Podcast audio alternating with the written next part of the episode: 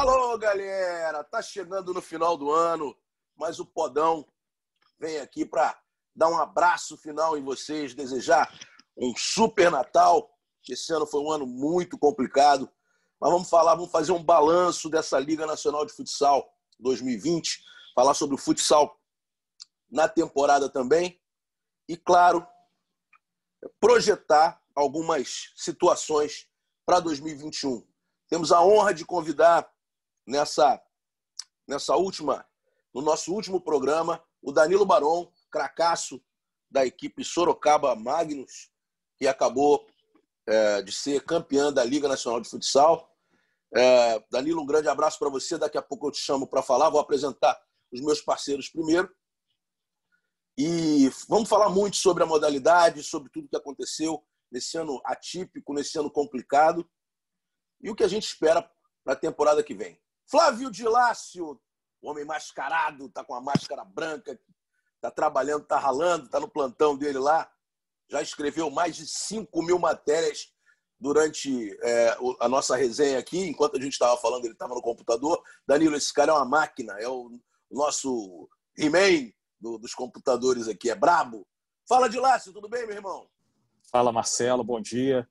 Bom dia a todos. É, Danilo, seja bem-vindo aí ao, ao, podcast. Muito obrigado. Né? É, semana, semana passada, aí, há poucos dias, né, do domingo, a gente teve a final da, da Liga Nacional de Futsal. A gente vai falar muito aí dessa, dessa conquista do, do Sorocaba, né? um título incontestável, mas final é final, né? Sempre tem polêmica, sempre rende assunto. A gente vai conversar muito sobre isso aí. Maravilha. Fabrício Crepaldi com a camisa do Juventus. Vocês não podem ver. A gente vai tentar um dia é, filmar isso aqui, gravar isso aqui para botar algumas. A gente precisa editar isso aí de lá. Vamos, vamos colocar isso na internet de vez em quando, alguns takes é, seria do nosso maneiro, né? papo. Né? Seria legal, seria legal. Vamos pensar nisso para a temporada que vem. Mas uma camisa do Juventus linda, eu quero uma XGG para mim, né? Espero que ano que vem GG e no outro GG e tal, e vamos tocando isso aí na diagonal. Mas fala comigo, meu garoto. Beleza, Crepa? Fala, Marcelo. Um abraço para você. Dilácio, Dandan tá aí, Barão, nosso convidado. Vou deixar, vou Deixa providenciar. Dormir, vou falar agora. Dandan, Dandan tá dormindo. É, vou providenciar a camiseta para você. A mais bela camiseta do futebol mundial. Eu não tenho a menor dúvida, sem clubismo, nas cores grená. É, você, você ganhará o seu exemplar assim que as coisas voltarem ao normal. Mas, como o Dilácio falou, vamos falar bastante aí sobre a final da Liga. É, um título completamente merecido, primeiro campeão invicto da história, um trabalho irretocável do Sorocaba.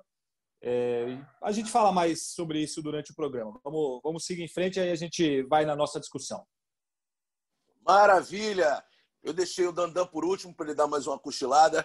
É muito complicado para ele acordar é, né, nessa hora. Deixa eu falar primeiro, que eu vou te chamar. Eu tenho que te dar uma moral primeiro, calma. E uma honra tê-lo aqui nesse horário, Dandan. Um beijo para você, meu garoto. Valeu! Rapaz, é madrugada, né? São, para quem não sabe, 9 h 10 da manhã, horário de Brasília. Essa madrugada eu conquistei minha vitória 100 no Warzone. Quem é dos games sabe o que é isso e a dificuldade que é para chegar. Traduz aí, mano. Para chegar nesse número é jogo de tiro. Tiro para tudo quanto é lado. E com mais de. Meus filhos jogam isso. É, com mais de 150 pessoas online e o último que sobrevive é o campeão. Então eu fiz isso pela centésima vez. Chupa Fabrício Crepaldi, que não consegue jogar nem Fórmula 1 e tá mal. No... Não consegue ficar um tempo lá. Mas maneiro tá aqui, o último. É o último, né? É o último toque sai do ano, provavelmente.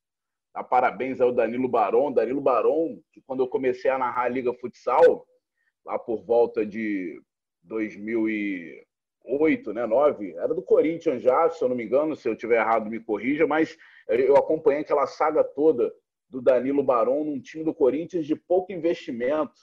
E aí depois que o Corinthians começou a investir, e o Danilo era guerreirão. E hoje é um super campeão aí da Liga, campeão pelo Pato, campeão né, pelo Sorocaba.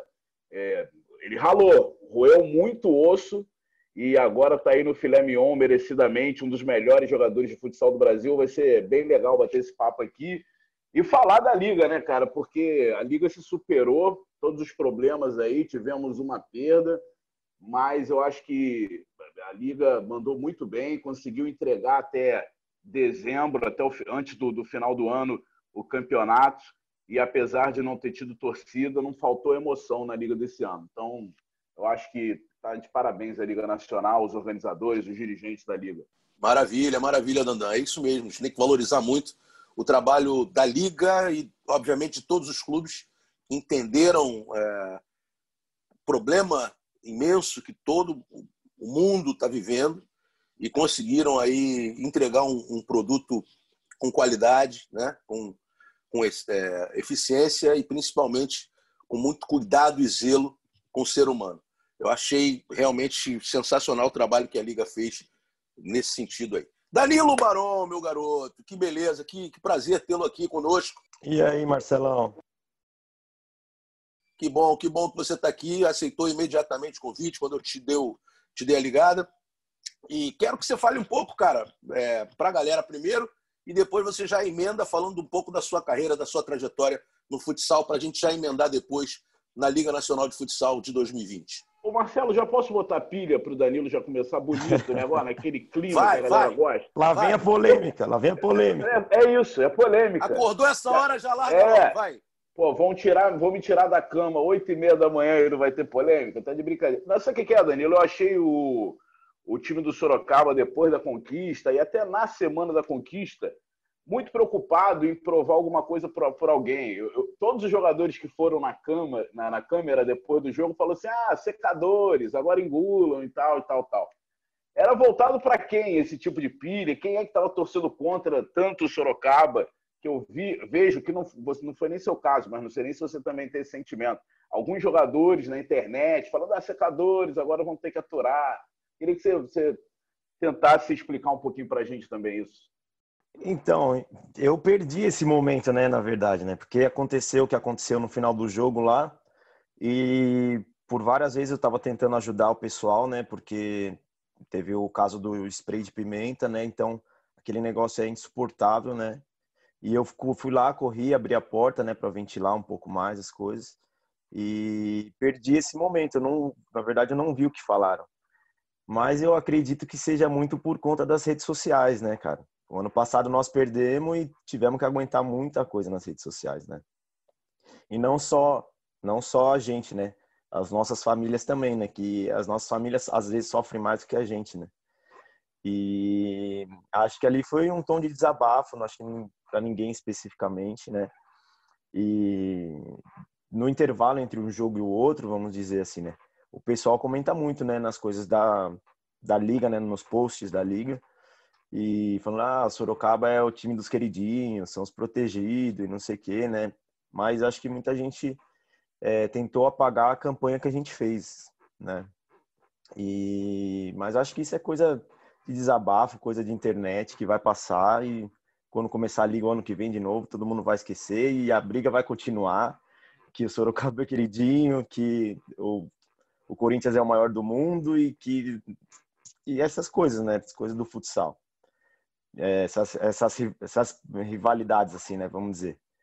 Mas acho que nada paga aí o que, que a gente fez durante esse ano aí. Claro, e, e se vocês fossem os queridinhos da liga e essa estupidez toda que, que desculpa o termo, mas os, os idiotas utilizam, eu estou liderando uma campanha aí, é, ignore os ignorantes, né? Tem que ignorar mesmo, tem que. Eu estou bloqueando o idiota, o cara que ofende, comete injúria. Eu não vou ficar pagando advogado para depois tirar nada de alguém né? Enfim, se eu ganhar alguma coisa nesse sentido é para doar para uma instituição de caridade, mas é, é, é, tão podre, é tão nojento, é tão, tão desumano o que as pessoas fazem que não vale a pena é, é ficar ali dando moral para imbecil. Né? Eu, eu, bloqueio e acabou. Eu só respondo, eu só respondo crítica. Crítica é legal. É, a gente para para pensar no que falou, no que deixou de falar. E quando é uma crítica inteligente, eu acho que vale a pena é, responder para mostrar para o cara o, o porquê você falou aquilo, né? E se você tiver errado, concorde uhum. com o cara e pronto. Zera. Sim, Agora, sim, o cara sim. ofender, ficar essa babaquice, desculpa o termo de novo, mas não dá. É, é, é muito nojento e é muito tempo, é muita energia ruim para a tua vida, para a sequência. A gente tem muito o que fazer, né? É, então, mas isso numa conversa de respeito, né, Marcelo? Na internet é difícil você ter isso, porque o cara tá longe, então o cara prefere ofender que dá mais ibope o comentário do cara do que ter uma conversa razoável, entendeu? Aí, por exemplo, o, o Rodrigo é, achou que errou no primeiro gol da final. Só que o Rodrigo fez uma liga sensacional. Só que os caras vão lá e falam, pô, você não pode errar aquela bola, não sei o quê, você não. Como não? O cara é um ser humano, né? Todo mundo tá, tá sujeito. E outra, só erra quem tá lá. Provavelmente esse cara nunca jogou nunca jogou nunca jogou no nível desse, entendeu? E não sabe o que é estar tá lá. E aí vem atacando e tal, não sei o quê. Só que ver se esse cara quando o Rodrigo fez os dois gols do segundo jogo, foi lá e deu os parabéns para ele. Claro, eu claro. Aposto... Agora a gente tem culpa nisso também, porque assim, é, a gente que está no ar também sofre esse tipo de, de, de, situação. Tanto que eu, o primeiro post que eu botei depois da final foi um cara me esculhambando, dizendo que eu torcia para Sorocaba, e logo abaixo o outro me esculhambando, dizendo que eu torcia para o Corinthians. O problema é que a gente dá moral para esses caras, porque eu tenho certeza. Na realidade, você torce por Carlos Barbosa. Eu sou, eu sou Canto do Rio, amigo. Eu sou Canto do Rio, o maior time de futsal da história, pô. Tá de brincadeira. E aí, a gente dá mais moral para esses caras do que para a maioria, porque eu tenho certeza que vocês também recebem muito mais elogios e carinhos do que é, pancada. Só que a gente, não sei se é uma mania do ser humano, a gente pega o que dá porrada e dá mais holofote para esse cara. O dia que a gente parar de dar holofote para esse cara, a coisa melhora. É isso, pô. É isso. É porque machuca o teu caráter, né, cara? Machuca a tua ética. Você que é um cara de família, porra, tem filho, tem família, tu fica chocado com tanta imbecilidade, com tanta estupidez gratuita. E aí tu quer revol... fica revoltado. Então... Eu parei com isso, juro para você. O cara começou a revoltar, é direto pro meu advogado. Esse aqui a gente pega uma graninha dele e joga numa instituição de caridade, ou esse aqui a gente bloqueia e joga fora. É assim que está sendo. O que for, o que passar do limite é homem do martelo. O que não passar, meu amigo, bloqueia, deixa o cara falar sozinho. Eu aprendi muito com o ano passado, né? Que nós perdemos para Pato e eu saí de Pato para Sorocaba e tive que escutar muita coisa, muita coisa. Só que não, não respondi, né? Eu fiquei na minha. É, nada como paciência e trabalho para dar a volta por cima, né? Dar a volta por cima no sentido não de responder, mas no sentido de ir lá e, e me superar de novo, sabe? E trabalhar e chegar na final de novo. São três finais seguidas, né? Que eu chego e ser campeão agora de vez com, com, com Sorocaba, né? Eu acho que isso já responde muita coisa. Não, maravilha. Eu queria que você falasse um pouquinho da tua carreira e depois eu vou chamar de e, e Fabrício para emendarem perguntas para você, beleza? Fala um pouquinho do, da tua trajetória. Você começou no Banespa, né? Então, minha carreira adulta começou no Banespa, né? Mas vamos de menores assim rapidinho, joguei na Port Portuguesa GM, né, que GM era um clube tradicional, né, onde jogou Falcão, Vandré Acovino, né, todo mundo. Infelizmente isso, isso, infelizmente acabou. Joguei no Eurosport, no Ipiranga, no Corinthians. O Corinthians, o, o Lucas Quioro foi meu treinador no Infanto Juvenil. Depois eu volto a encontrar ele no Corinthians. É, aí eu fui para a Hebraica no Juvenil. Fui, pô, aí começa a minha trajetória no adulto, que foi o Banespa, já era juvenil e adulto. É... Fui para Macaé, fui para Espanha, joguei em Bilbao, no norte, na Série Prata. É... Voltei de lá, fui para São José dos Campos, quando São José ainda não fazia parte da, da, da Liga Nacional, só que já tinha um time bem competitivo, né, onde jogou Cime, Bigão, Chico Paulista, nós somos vice-campeão da Taça Brasil, perdendo para Malve lá em, lá em Jaraguá. É, aí começa o projeto do Corinthians em 2009, que, com o Paulinho japonês, com o Cime, com o Flavinho de treinador. Né? Vem o Flavinho e depois o, o PC assume no final do ano. Eu fico até 2012 no Corinthians, depois eu volto para São José dos Campos, fui para o Cazaquistão, no Kairat, voltei Joguei em Guarapuava, onde nós somos campeões paranaense. É, fui para o Joinville. Do Joinville eu voltei para o Cazaquistão. Depois fui para Pato Branco e Sorocaba. E nos três últimos anos, dois títulos e um vice-campeonato, é isso? Isso. Então, quem contratar o Danilo Barão sabe que vai chegar na final. A tendência para o próximo ano é essa. é, É, 2018 sendo o melhor jogador da liga, né? Foi, Arrebentou, considerado arrebentou, o melhor jogador arrebentou. da liga. Infelizmente não jogou a final, teve um problema sério. Mas que ano, cara? Foi um do- uma das maiores atuações em temporada que eu já Verdade, vi verdade. aí nos últimos tempos aí. Ô, Dilácio, você acordou lá. mais cedo, tá mascarado? Dá uma moral aí pro Danilo. Tá bom, Danilo. O, o Danilo, é uma cena que me impressionou muito na final, como também impressionou no ano passado, foi o Ricardinho é, pedindo a palavra lá com os jogadores, faltando alguns segundos para terminar a partida. Né? No passado, Uhum. é, o Sorocaba perdendo feio lá do, do Pato em casa, ele reuniu ali jogadores, vamos levantar a cabeça, vamos terminar esse jogo de, de forma honrada. E esse ano foi ao contrário, né? O time fez 3 a 0 estava com o título garantido, ele chamou ali a rapaziada, pessoal, vamos respeitar lá o, o adversário, vamos terminar a partida aqui e tal. Eu achei isso uma, uma, uma, uma mensagem muito legal. Eu queria saber se o, o Ricardinho é assim, assim mesmo, assim, ele usa muito isso desse desse motivacional, desse psicológico com, com o atleta no dia a dia. E se você acha que isso foi um diferencial aí para vocês terem tido uma campanha tão boa nessa temporada? Sim, sim, com certeza. Ele usa isso muito no dia a dia, na forma de trabalhar, né, na forma de se relacionar com, com os jogadores. E aquilo na, na final ano passado, né, o resultado também foi uma alavanca para nós esse ano, né? Porque ninguém gosta de perder em casa daquele jeito, né? Vamos dizer. E foi uma alavanca para a gente treinar. é, como eu, eu- vocês devem saber, a gente treinou muito dentro de casa na pandemia. E e pensando naquilo, não, a gente tem que fazer o resultado diferente esse ano, né? E para isso nós vamos ter que trabalhar. Então nós fizemos mais ou menos 100 treinos dentro de casa, dentro de casa, assim, na sala, porque não podia sair, todo mundo é, se cuidando, né? Vamos dizer assim. E, e mais com aquela pulguinha na orelha, né? Aquela pulguinha atrás da orelha do pô, faltou alguma coisa no ano passado, faltou alguma coisa que esse ano não vai poder faltar. E nós nos preparamos melhor, né, vamos dizer assim, para chegar, conquistar e cada jogo era um- uma luta mesmo, cada jogo era um passo maior para a final na nossa direção. E fomos nessa batida, fomos nessa batida e o, crime, o time foi ganhando corpo, né? Foi ganhando é, confiança, acho que principalmente com os meninos do primeiro ano, né, que subiram do, do juvenil e ganhamos corpo de campeão.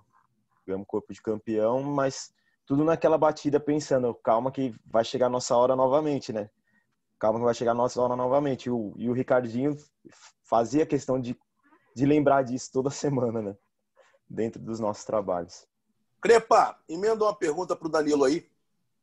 Eu vou. Primeiro eu vou fazer uma rápida, depois eu vou fazer uma, um depoimento e vou completar com uma pergunta para o Danilo. Primeiro que ele fa... você fala que o quem contratar o Danilo vai levar um jogador que vai ser campeão, que vai levar o time para o título e tal. Ele fala a tendência é essa para o ano que vem. Eu queria saber se está confirmado que você não fica no Sorocaba, pelo que você falou, ou se você fica. Como que, que vai ser seu futuro? Ainda segue indefinido, eu sigo conversando né, com, com o pessoal para tentar entrar num acordo aí. Conversei com outros times também, que é normal nessa essa época do ano, mas acho que acredito no, nos próximos dias eu devo estar definindo aí que vai ser da Alô, próxima Felipe! temporada. Alô, presidente, me ajuda! Pois é, né? Bicampeão vice-campeonato. Ah, aliás, esse é um grande problema do futsal. A gente fala brincando aqui, mas é, é, tem que acabar isso no futsal. Esse negócio de contrato anual, todo ano é essa. Pô, os jogadores ficam preocupados. a Chega ali por 10 meses, dois meses para terminar o contrato, já deve bater uma preocupação nos caras, porque não sabe. A gente está falando de um Danilo, que é campeão. Imagina o cara que está ali, sei lá, ainda lutando para ter o seu espaço. Tem que acabar essa história de contrato de um ano só de jogador de futsal. pô. Aí um negócio desse gera o que aconteceu na final de 2016, que o, o Corinthians jogou contra o Sorocaba com cinco jogadores já contratados pelo Sorocaba. Pelo Sorocaba. Fo- Foram campeões, mas assim, é, querendo ou não, é algo estranho e eu concordo Sim, plenamente. sim. Pra- É, Pra é uma coisa que atrapalha muito, mas por outro lado, é, é claro que tem esse lado. Se perde, é, os caras são massacrados. Ah, estavam vendidos, estavam não sei o quê. Isso gera aquele mimimi, aquela, né, Hum, aquela- sim. aquele tipo de Sim, teoria sim. da conspiração, etc, etc. Sim. Mas os caras, quando ganham, por outro lado, mostraram, ó, Tá vendo? Eu sou honrado, eu arrebentei. Então é, é muito difícil. É muito melhor que isso seja feito depois. É claro, né, cara? Não, não tem. E todo mundo já sabia que que tinha acontecido. É, é, muito difícil. E agora aconteceu a mesma coisa. Então, mas o time que, tá, que caiu nas quartas de final, ele não vai esperar a final para contratar. O Murilo, por exemplo. Claro, dois claro. Dias, claro. Dois dias depois, o, o, Carlos Barbosa anunciou. Ele jogou a final já contratado. E beleza. Todo mundo é, já sabia. Todo mundo, todo já, mundo já sabia. sabia. Exatamente. Do Éder Lima, do, do, do, Enfim, de todo mundo. Isso. O Davis, desculpa, só sem querer te interromper, Fábio, o Davis é que poderia ter ido para Carlos Barbosa, estava negociando com isso tudo e agora renovou com o Corinthians mas todo mundo já sabia de tudo ali, o que está acontecendo, o que não está, quem vai para onde. Todo mundo sabe. Não, mas isso aí, isso aí para mim, é, é, é, o, é, o menos importante. O que me preocupa mais é a situação do jogador. Porque imagina, todo ano. Do jogador que não tem o contrato aí, definido ainda, né? Não, e aí o jogador mais famoso vai ter todo ano um contrato. Mas mesmo assim, pô, não é só isso. É ter que trocar filho de escola, é ter que mudar totalmente uma estrutura uhum. familiar. Logística, é. Pô, isso é horrível. Imagina, gente, tem que, tem que se mudar todo ano, mesmo que seja aqui dentro do Brasil. Pô, é horrível, tem que aumentar esses contratos. Ah, isso é estressante, cara. Assim, Dandan, eu concordo muito com você. Só que uma coisa é o Corinthians, que, que o Corinthians tem uma mega estrutura. O Carlos Barbosa tem uma mega estrutura, né? Por conta da, da, do patrocinador Master, da Tramontina. O Sorocaba, que tem a Magnus por trás, tem uma mega estrutura. Tem times menores que não conseguem fazer contratos maiores porque o acordo deles com os patrocinadores são anuais também. Entendeu? É, Às vezes pontuais só. Sim, são patrocinadores menores que. É, por, vamos pegar o exemplo do Cascavel. São vários patrocinadores que estão poucas quantias, só que juntos eles conseguem fazer uma boa estrutura. Entendeu? Então é, é sempre um novo acordo para o próximo ano, sempre um novo acordo para o próximo ano. É, uma coisa que eu peguei em Pato Branco, né?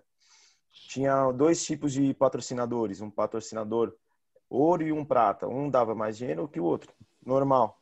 Mas só que no final do ano, se chegava no final do ano, você tinha que acertar com todos os patrocinadores de novo para saber quanto que eles iriam poder ajudar o clube, o clube poder ter o orçamento e começar a contratar ou renovar ou ou se desfazer do ou se desvincular do atleta.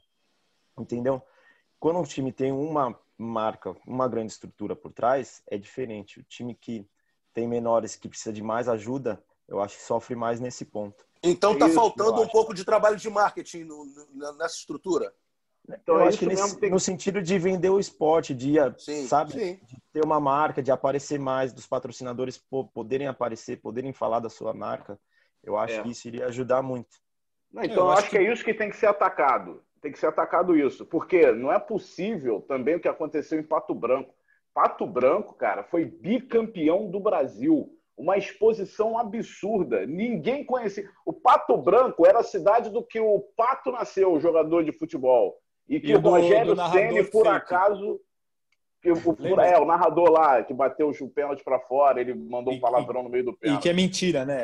É fake. É mentira, fake, né? É. Pato Branco hoje é uma cidade conhecida nacionalmente, como Jaraguá do Sul entrou no mapa. Desculpa aí, Jaraguá do Sul. Entrou muito mais no mapa do Brasil, é, esportivamente falando, deixa-se claro aqui. Claro, claro, claro. Muito bacana. Por mim, eu moraria, eu já falei aqui em casa, por mim, eu moro em Jaraguá. Porque Jaraguá, amigo, é a melhor cidade do Brasil. Você pode andar o celular na mão que ninguém vai roubar, você vai andar na rua, ninguém vai te agredir. É uma baita de cidade. Estou falando esportivamente. Entrou no mapa através do futsal. Então, está faltando um trabalho mega, ultra, super master de marketing para mostrar para esse empresário que a marca dele vai se tornar conhecida como as cidades se tornaram conhecidas. Hoje, Pato Branco tem torcida em Manaus, amigo. Você abre a hashtag, tem torcida no Pato Branco em Manaus, amigo. O que, que um cara, o Manauara, vai torcer para Pato Branco? Por quê? Porque a marca Pato Branco, a, a cidade de Pato Branco, Pato Futsal, ficou né? conhecida. O Pato Futsal. Não, mas é a cidade do animal. É, claro, claro. O, o que eu falei que eu ia fazer o depoimento antes de perguntar para ele é justamente em cima disso. O Danilo falou que, vocês, que eles receberam muitas críticas, e eu vejo muito isso na internet, né? É, Sorocaba é o time do Falcão, a Liga ajuda o Sorocaba, é o time queridinho, não sei o quê. Eu gostaria de publicamente fazer um elogio à diretoria do Sorocaba é, principalmente o Felipe Drummond, que cuida dessa parte fora de quadra, tem o Reinaldo Simões, que cuida mais da parte dentro de quadra, e todo mundo que trabalha lá, porque o Sorocaba deveria ser um grande exemplo, em vez de ser um clube odiado, entre aspas, pela maioria, deveria ser um grande exemplo para os torcedores e para todos os clubes, justamente porque é o contrário disso tudo que a gente está falando. É um time que você sabe que no ano que vem vai estar tá lá, é um time que investe que tenta fazer ação fora de quadra, que faz ação com um youtuber para expor mais a marca, que é profissional ao extremo, que os jogadores têm tudo do bom e do melhor, desde fisioterapia, nutrologia, tudo que precisa, e é um time completamente profissional. O Felipe Drummond tem inúmeras ideias, a ideia dele é que o futsal seja como se fosse a NBA no Brasil. É uma ideia muito longe da realidade, mas a gente precisa de pessoas que tentem, que tenham claro, esse, claro. Essa, essa vontade de tentar, que tenham conhecimento e que façam as coisas para o futsal melhorar. E a, o Sorocaba é um time que faz isso o tempo todo, dá uma total estrutura para os jogadores, total apoio e restrito em todos os aspectos, e acho que o Danilo até pode falar melhor sobre isso. Uhum. E aí o que acontece é que é, o time é xingado, é criticado. Eu entendo que o time que sempre ganha, que sempre está lá em cima, é, sempre acaba estando em evidência e gerando um ódio entre os outros torcedores. Mas dentro do universo do futsal e das coisas que acontecem, que é o que a gente está falando agora, o, a presença de um time como o Sorocaba, assim como é o Carlos Barbosa, o Corinthians e outros, deveria ser comemorada e tida como exemplo. Mas infelizmente muitas vezes não, não isso não acontece.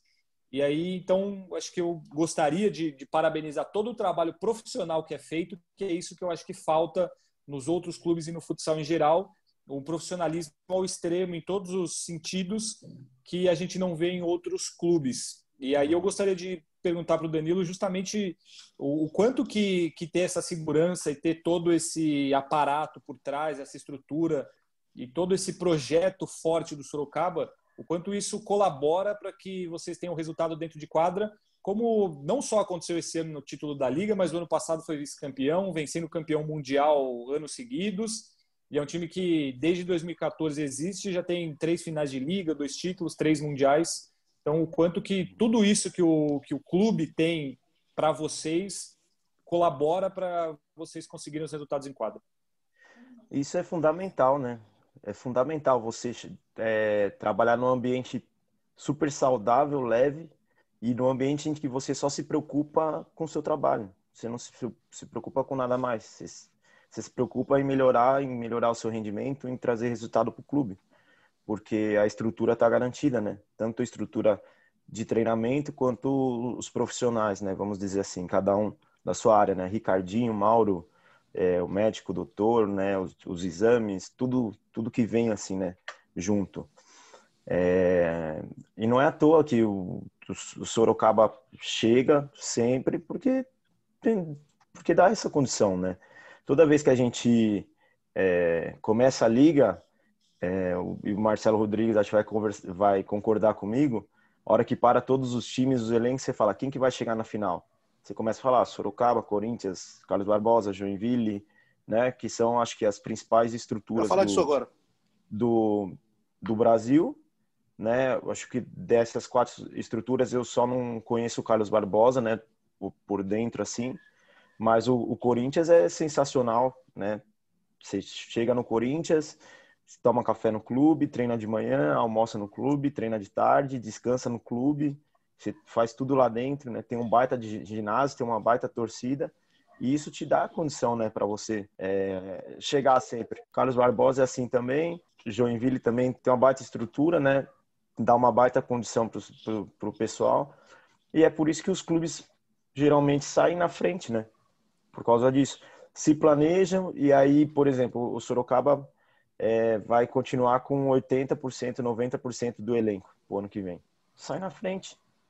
Não tem como. É um time que já está entrosado, um time que se conhece, né? Um time que conhece o treinador.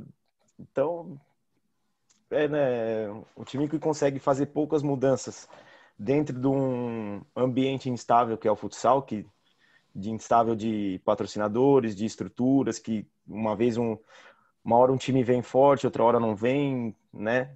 O time que consegue se manter é, provavelmente esse time vai chegar mais longe no, no próximo ano. Falar do Sorocaba é falar disso, né? Sorocaba, desde que é, foi fundado, é, o Sorocaba sempre ganha um título grande, assim, ou paulista, ou mundial, ou liga, alguma coisa ele sempre ganhar. Ah, maravilha. É, o Fabrício tocou num ponto muito importante, é, eu falo muito sobre isso num trecho da minha palestra, que é o fato da ação positiva ser reverberada para a marca. Então, se uma equipe tem uma ação enorme, como Sorocaba fez, por exemplo, com, com o youtuber, né? É, no, no, seu projeto, é, toda a modalidade ganha com isso.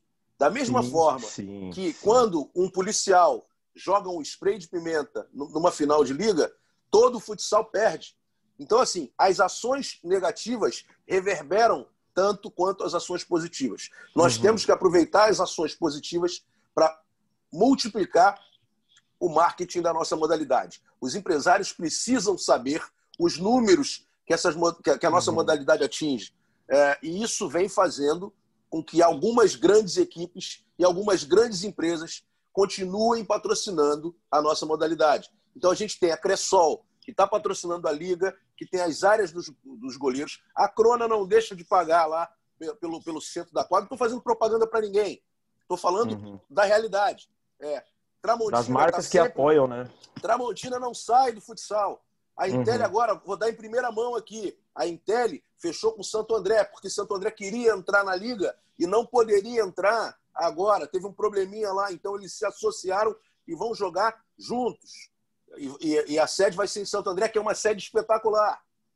Mais uma, um, uma, uma equipe de São Paulo chegando, né? ali na, na próxima, dentro do estado de São Paulo. Uhum. Enfim, isso, isso tudo é, nos faz crer que as grandes empresas com boas estruturas sempre conseguem um êxito é, uhum. ou, ou, estão sempre chegando nas principais competições. Sim. Isso é muito importante, muito importante para que outras equipes que já venham num, num, num, crescente tenham essa ideia que o Danilo passou agora. De Ô, Marcelo. ter alguma, algum patrocinador como base, porque a sua marca vai ser muito reverberada. Diga, Sim. diga, Danilo. E só para terminar, né? E por que que não, por que que um, uma série como foi feita do junto com o Fred, né? O Vai para cima Fred, Fred. Não, pode, não pode ser um exemplo, né? É Porque, um exemplo, claro. Não pode ser um exemplo para os outros clubes para incentivar Exato. esse tipo de ação, Exato. né? É só é só ir lá no YouTube pesquisar quantas quantos milhões de visualizações, né? A série ganhou prêmio, né? O, e outra, o que mexeu com, com a criançada, o que a criançada se espelha agora e fala, meu, eu também posso jogar futsal, não, eu não preciso jogar só futebol de campo. Entendeu? O que fomentou de gente, né? É que, infelizmente, a gente estava dentro da pandemia quando estava passando a série.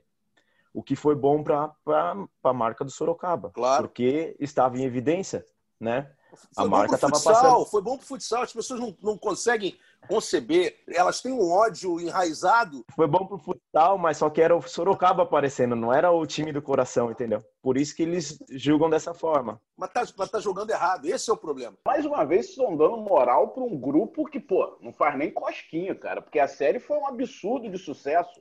É, a gente está falando, ah, é, a, marca do Sorocaba, aí torcida de não sei quem está falando. Meu irmão, dane-se o que eles estão falando, a gente dá moral para o sucesso que foi. Aliás, parabéns para o Fred, que foi, é, vai ser papai, né? Lá com a uhum. Bianca, Boca Rosa. O Fred é um fenômeno, vai ser pai. Você, vai ser pai você ficou triste, Dandan?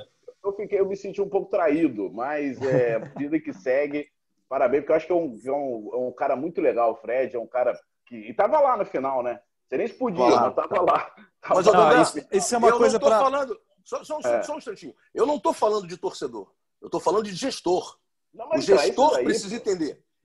O gestor não precisa gestor, entender. Cara desse. É o... Pois é, o gestor é torcedor e não pode. Ele tem que entender futsal como produto, como ele, ele pensa a empresa dele. Entendeu? E é isso, e, é nesse ponto que a gente tem que atacar. Porque eu vou, eu vou nos lugares. Eu converso com as pessoas, eu dou palestra para essas pessoas. E, e algumas falar, pessoas têm enraizado isso no coração. E não pode. Tem que pensar eu grande. Tenho medo, eu tenho medo da Liga Futsal italianizar. O que, que é italianizar? Sei se existe termo. É virar o campeonato italiano. Juventus ganhou os últimos 10 campeonatos. Porque existe uma evolução muito grande na mentalidade do Sorocaba. O Felipe Drummond evoluiu muito como dirigente. No início ele era nervosinho, era jovem, né? Queria ficar é, brigando e tal.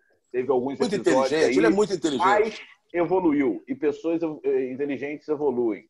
Então eu estou com medo, com todo esse pensamento que tem para frente do Sorocaba, com o apoio da Magnus, ganhar tudo, ganhar tudo mesmo, meter uma série boa aí de campeonatos na liga, porque está chamando atenção a diferença de estrutura e de pensamento em ampliar a marca através do futsal. E investimento na base, né? Investimento na base, é, utilizando jovens atletas com muita personalidade, assim como o Corinthians faz, assim como o Carlos Barbosa tenta fazer, assim como o Joinville faz. E é isso que também está fazendo a diferença. É, mas aí tem uma questão aí que a gente está vendo que todos os exemplos que a gente cita de base, de título, de investimento e estrutura são os mesmos quatro times: Corinthians, isso. Sorocaba, Joinville e Carlos Barbosa. O Atlântico está e... tentando fazer também agora. É, a gente vê alguns times crescendo muito nesse sentido, mas acho que o próprio Danilo pode, pode falar que não tem, assim, com comparação de estrutura, essas coisas, há uma diferença com relação a esses clubes. Eu posso estar esquecendo de algum, mas, assim, no geral, são esses, esses quatro que são sempre lembrados e como exemplo. Mas o que eu queria falar, falar para o Dandé é que realmente eu lamento que ele agradeço, agradeço, parabenizo os novos papais aí, né? O Fred vai ser papai, mas uma pena que o, que o Dandan, infelizmente, não teve essa oportunidade aí. Ele, que é o maior ídolo da Boca Rosa na, na história do Brasil. E só para deixar claro, o Dandan falou que não sabe ah, mas quem, quem poder... não for, quem não for fã não sabe nada, né? Tá estranho. Ah, não sabe eu... nada. Porque, pô, carisma, não, né? não, beleza tal. Os, os telespectadores do Big Brother acho que não pensam como você, porque ela foi eliminada precocemente, né? Mas enfim, é, ele. Você Aquele rapaz da banheira foi... lá falou o que sobre isso? Pô, saudades do amigo da banheira ainda. Amigo da banheira, amigo da banheira. Tá voltando, vai voltar, vai voltar aí. Não, é só para completar, ele poderia estar lá, tá? O Fred poderia estar lá porque ele está inscrito na liga como jogador do Sorocaba. Na hora que eu vi, eu pensei um pouco nisso, mas eu lembrei que ele estava inscrito como jogador, então ele era como um jogador o Fred, qualquer o Fred ganhou medalha. Fred ganhou é, medalha. Então, claro. Exatamente. Então ele, ele poderia estar lá sem nenhum problema. Só e, e eu vou te falar claro. uma coisa. O Falcão é tão marqueteiro, mas tão brabo, que o Fred estava com a camisa 12, meu irmão. Ele, sem jogar, sem entrar, ainda fez propaganda dele mesmo. É impressionante, cara. O Falcão estava lá, não? Não, estava em no, casa, mandou mensagem para mim no, no, jogo lá. Queria te mandar abraço, mas não deu tempo de falar. Então, lá, pá, mais um. A, a, gente, voltando a falar, né? A série foi um fenômeno. No, do, do, tudo que ele impulsionou para os atletas. Pô, quantas pessoas, né? Nossa, eu não te conhecia, agora eu vejo, né? Agora eu te acompanho. Pô, eu não conhecia a estrutura do Sorocaba, mas é sensacional. Esse tipo de coisa, assim, foi a rodo. Um pena a gente estar tá dentro da pandemia e não poder ter sequência, sabe? Que eu acho que até o Fred ia dar mais sequência no, na carreira dele no futsal. Mas tem que ficou... fazer o volume 2, tem que fazer o volume 2. Todo e ele é bom, né? Todo ele, ele é bom, né? Porque eu, eu, eu joguei contra ele uma vez, ele é, ele é muito bom. Campeonato de imprensa, assim, ele é muito bom jogador. Uhum. Ele joga bem, o que ele precisava era de tempo, né? Porque o futsal. É pra, diferente. Pra, é. Pra, para se adaptar à velocidade dinâmica de jogo é diferente. Vamos lá. É, são, são dois temas que são importantes a gente tratar. É, a gente tem aí uns 20, 25 minutos para falar. Ou talvez meia hora. É, depende aí da, da nossa produtora Raquel. Mas eu acho que em meia hora a gente consegue matar isso. O papo tá bom.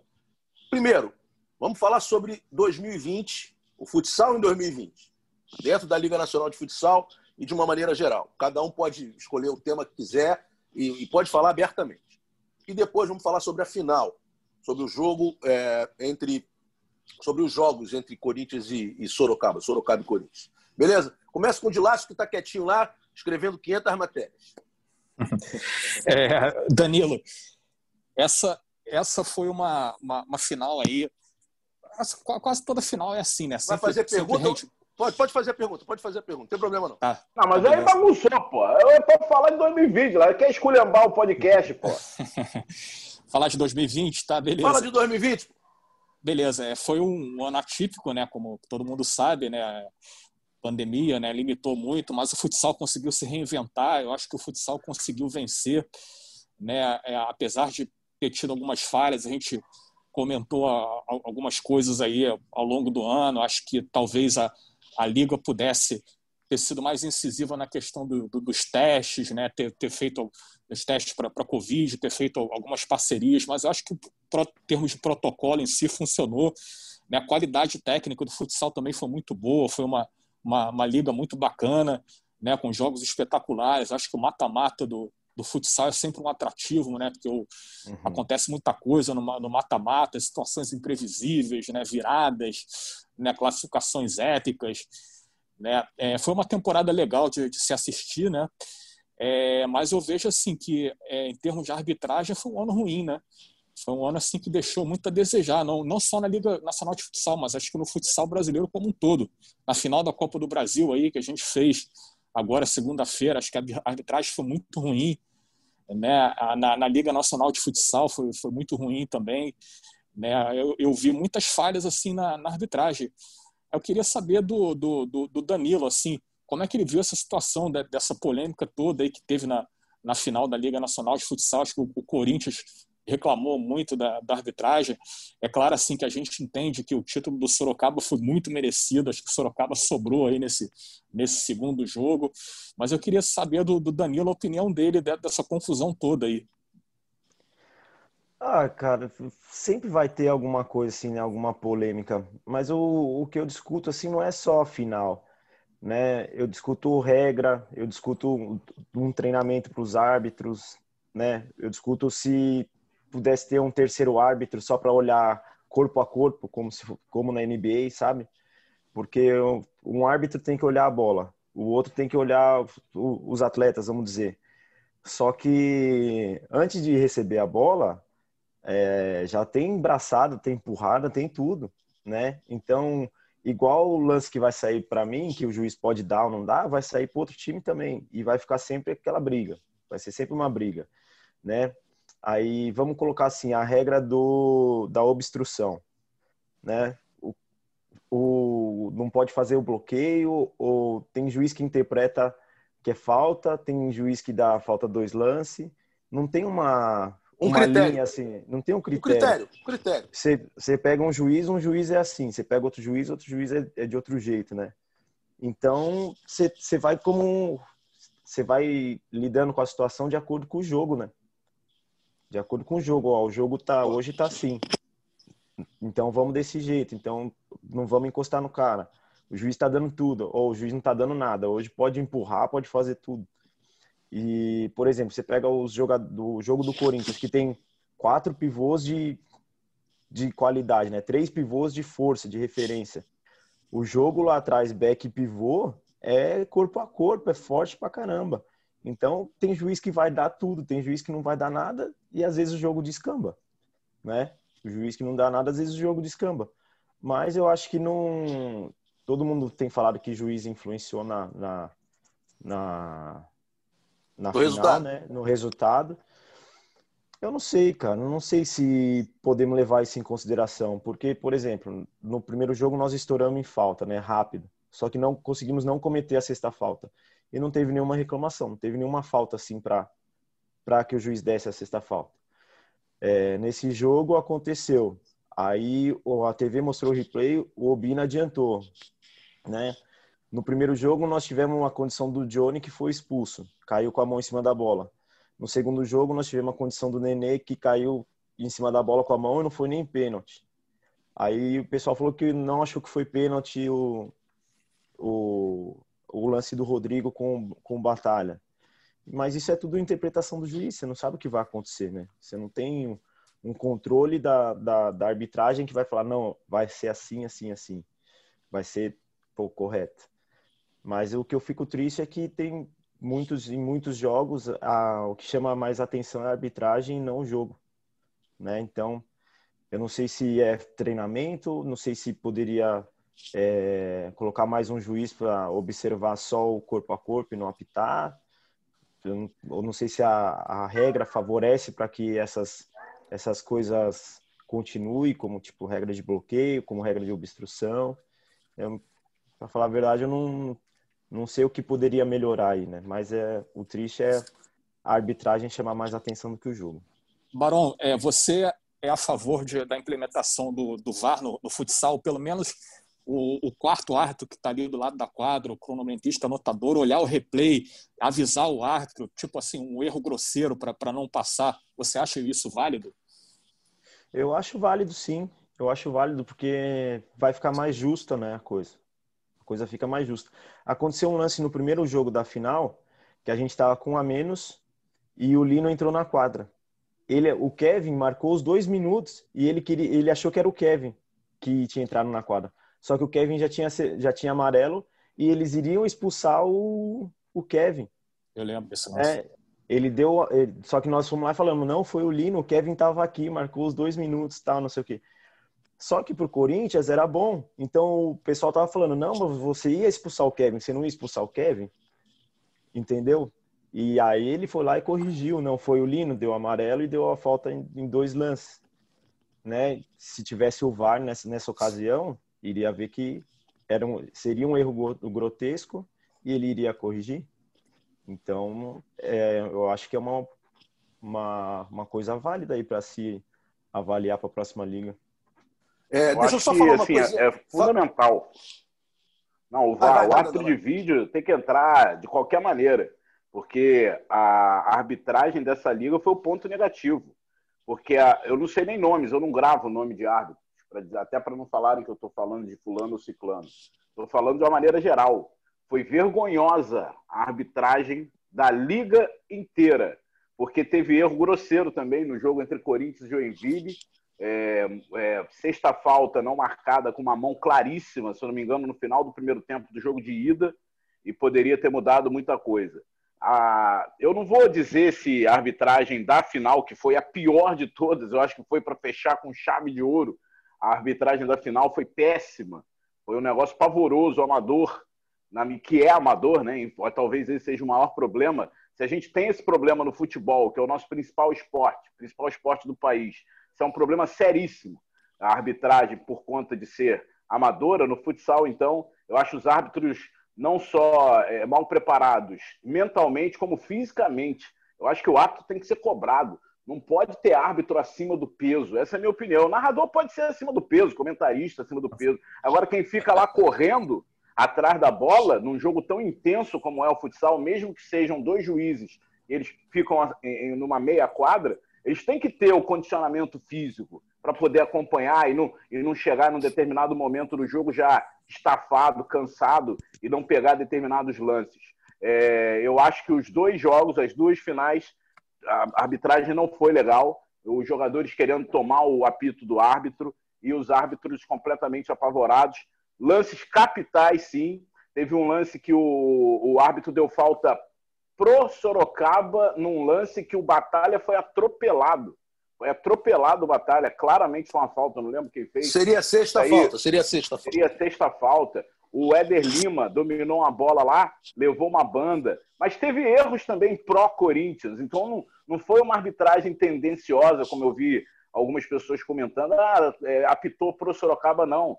Foi, foi falta de preparo mesmo, e para os dois lados. Para os dois eu, lados. Eu acho mas que o Corinthians é... perdeu porque jogou mal, cara. Mas isso aí é um outro, um outro ponto. Eu só queria dar uma. uma é... eu, eu acho que falta critério nas marcações. Uhum. O, a arbitragem precisa favorecer ao jogador de habilidade. Não tem que favorecer ao jogador grosso, ao jogador violento, ao jogador que faz falta. Nós precisamos ter plasticidade no jogo. Isso é que vende. As pessoas não querem ir lá para ver cotovelada. Quem quer ver cotovelada, porrada, etc., vai ver o UFC. O futsal precisa valorizar o craque, o jogo, a plasticidade do jogo. As pessoas querem ver drible, gol, passe, é, movimento e menos é, jogo pegar. Até pode ter, o jogo pode até ser pegado, mas ele não pode ser faltoso, ruim, arrastado, demorado. Sobre lance, os lances de mão ali próximos à área, ou quando o goleiro está diretamente relacionado ao lance, a gente tem que prestar atenção em cinco Ds, D de dado, Ds. Distância que a bola está da meta. Direção, se o atleta está na direção do gol. Domínio, se o jogador adversário está para dominar a bola. Se há defensores entre a bola e o gol, ou se a meta está desguarnecida. Se todo atleta, e se todos nós, eu também não sabia desses cinco Ds, não. Eu aprendi isso agora. E vou passar a observar. Se todo mundo souber desses cinco Ds, não tem dúvida sobre expulsão ou não expulsão. Prestem atenção nos dois lances e, de acordo com esses cinco Ds, a gente vai ver que a arbitragem acertou nos dois lances. Então, a gente às vezes fala muito da arbitragem, e eu me penitencio também, porque eu não sabia disso aqui. Isso está na regra. E a gente não lê todas as regras, ou todos os detalhes da regra. Então, distância, se a bola, que a bola está no gol. Possibilidade de, de ação do, do, do, atleta que está dire, diretamente ligado na bola. Direção, se está na direção do gol. Domínio, se o jogador poderia ter o domínio da bola. Se há defensores de, depois do goleiro, por exemplo, quando o Johnny põe a mão na bola, havia algum defensor depois? Não. Então era uma situação clara de gol. E se a meta estava desguarnecida? A meta estava desguarnecida. Ah, o então, Johnny gente... foi muito bem expulso. Foi muito bem expulso. Isso aí é mimimi de torcida, foi. de quem quiser. Foi muito bem Sim, expulso. Não, o, o, o, problema, o problema, o problema está na comparação com outro lance, né? Do, do, do, Sim, do, do Nenê. Ele, do Nenê, mas a, a mão então a gente tem que analisar cinco né? Sim, o, o Nenê, não, o, o, o Nenê não precisava, o Nenê não precisava ser expulso, mas que foi pênalti foi. A bola bateu na mão. Bateu na mão dele. Bateu é, na mão dele, vamos dizer, é não isso. precisava ser expulso. Mas assim, ó, a, a, a, o pessoal reclamou da expulsão do Murilo. Eu fiz não, uma não, falta. Não, essa não, essa não. Essa aí. Então, foi eu vi muita amarelo. gente reclamando. Então, tá era um contra-ataque. Tá eu fiz uma falta que eu achei que foi normal. Tomei um amarelo. Eu achei que não era para amarelo, mas ok, tomei. A falta dele também era. Segundo amarelo, expulsão. Muita gente não, reclamou. Bem expulso, bem expulso também. Entendeu? Como não foi pênalti. E aí, é, no caso do, do Rodrigo, na minha opinião, não foi pênalti. Porque pesou a falta de critério. Eu citei dois lances aqui de duas bandas. O Éder Lima levou uma banda e o Batalha foi atropelado. O Rodrigo levou uma carga ali, que, claro, o Rodrigo é esperto, é experiente, dentro da é área, isso, vai levar um isso. tatuazinho nas costas não vai cair. Caiu e talvez tenha iludido a arbitragem, mas não foi pênalti. Aquilo ali, pô, e vocês estão toda hora sendo no pau ali dentro da quadra. Um tatuazinho daquele vai, vai derrubar alguém? Vai nada. Eu queria ainda mais Rodrigo, ainda mais Rodrigo. É, Rodrigo tiveram, tiveram 15 faltas mais fortes no, é. no jogo que, não, no, que ele não deu falta, entendeu? É a falta Por isso que eu falei. Agora, você, Balão, não você, é um... você não tem uma linha assim de, de, de atuação dos árbitros que você fala, ó, oh, esse daí vai dar, esse daí não vai é, dar. É. Não, entendeu? e vocês deitam nisso aí, nessa falta de critério, jogadores experientes como você, como o Rodrigo. É uma, é uma vocês... gritaria no banco, né? É uma gritaria. Você... Essa marcação que vocês fazem, principalmente em pivô, você faz muito, Danilo, observa. Ficar empurrando o pivô o pivô encosta, vocês empurram, jogam ele para Isso é falta. Empurrar então, não pode no futsal, mas aí a culpa não é de vocês. A culpa é de quem permite isso. Todo mundo sentiu que, que podia fazer, que tá todo mundo fazendo. Então, isso aí o juiz permite o, esse contato, né? Por exemplo, eu sou provavelmente você menor do que os do que os do que os pivôs, né? Somente os do Corinthians são tudo gigantes. Aí o que, que acontece? Eu coloco a mão no, na, nas, nas costas dele, mas não é uma mão para tirar o equilíbrio dele, né? É uma mão ali para eu me proteger e eu tentar travar Medir o giro dele. a distância também. Medir sim, sim. Mas isso sempre foi permitido, vamos dizer. A partir do momento que mudou o critério que vai beneficiar o pivô, aquilo lá é falta, ele tem que dar sempre. E aí tem que seguir nessa linha. Né? Mas você não sabe a hora que é aquele empurrão é falta e aquele empurrão que não é. É isso aí. Vou te dar outro exemplo. Às vezes o cara vai chutar, eu, eu tô atrasado na marcação, vou lá dar aquele empurrãozinho nas costas só para desequilibrar o cara. Isso é a falta também. E o juiz não olha, o juiz está olhando o chute. E o que é. tem mais, que acontece isso também 75 vezes no jogo, acontece direto isso daí.